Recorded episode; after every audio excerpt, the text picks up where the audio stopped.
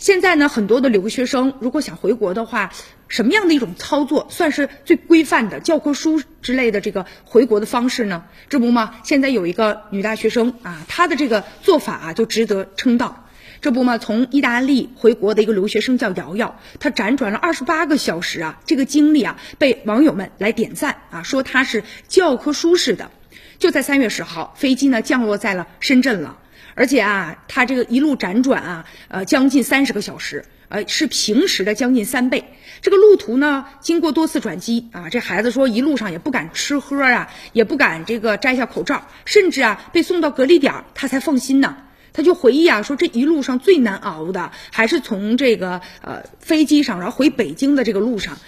就整个哈飞机上是这个满机的状态，一路上呢更是连口罩都不敢摘。在深圳下了飞机之后，已经饿得双腿都发软了。工作人员呢就给他拿吃的、拿喝的，而且经过一系列的检查之后，他很快就被接回到这个酒店进行隔离了。他之前啊是在意大利呢独居，所以说这也是他为什么要回来的一个原因。但是疫情发生之后，其实他已经在意大利呢自我隔离了二十天，然后呢才返程回国的，并且回来之前他就把所有。能申报的途径全部都申报了一遍，回国之后下飞机也是第一时间向工作人员进行报备。他就总结啊，说自己这一路其实啊挺幸运的，而且他说一旦我决定要回国了，那该申报的我必须一定要进行申报。而且他特别感激的就是这个从机场到隔离点工作人员给予他的那些帮助。现在呢，瑶瑶在酒店集中隔离，而且呢核酸检测呢呈阴性啊。